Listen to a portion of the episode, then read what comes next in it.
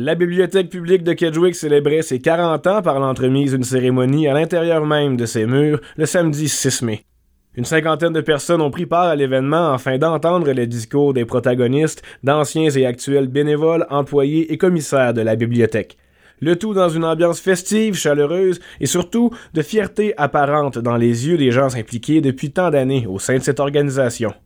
Celle qui a posé les tout premiers livres de la bibliothèque est très heureuse de constater son cheminement après 40 ans d'histoire. Il s'agit de la première gestionnaire de la bibliothèque publique de Kedgewick. On écoute Madame Mariette Tardy. Ça fait 15 ans je suis retraitée, puis que je reviens aujourd'hui, puis je suis venue à l'occasion, mais de voir tout ce qui s'est fait, puis de voir l'enthousiasme encore que toute la, la, population ici a, puis en plus qu'il y a de l'implication, puis je vois que du côté de la mairie, je vois les commissaires, c'est toujours euh, aussi bien, le personnel, il est documenté, puis il est à la page. Je suis très, très fière.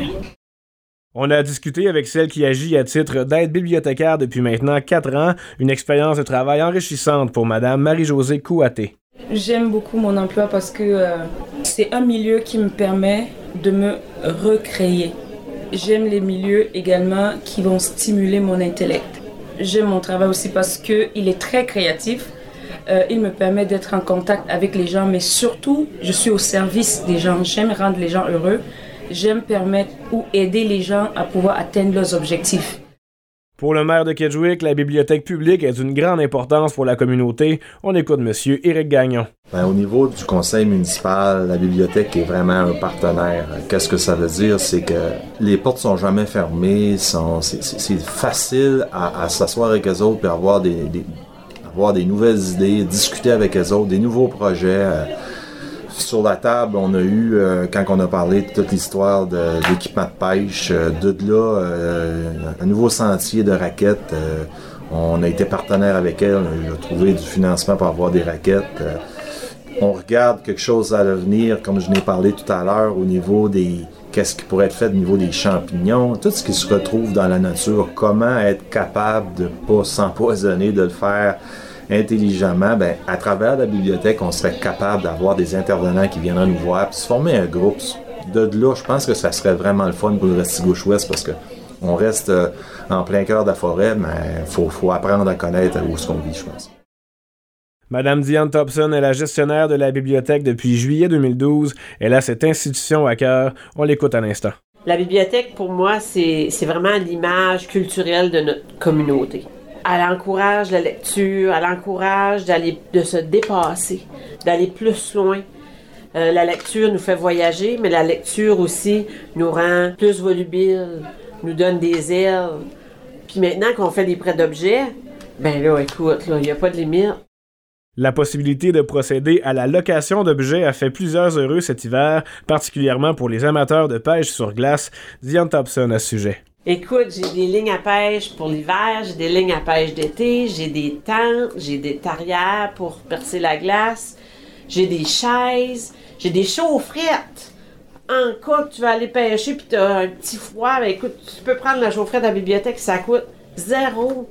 Tu as juste besoin de ta carte de bibliothèque. Tu peux pas avoir mieux que ça, là. Avec l'accroissement de la technologie qui prend maintenant une place considérable dans la vie des enfants et ce de plus en plus jeunes, les bibliothèques en général doivent évidemment trouver le moyen de s'adapter. Selon Diane Thompson, c'est une des raisons qui explique toutes ces nouveautés. Ben, je pense que c'est un peu euh, les citoyens qui demandaient ça, plus que des livres. Un moment donné, ça a évolué avec les technologies puis ça.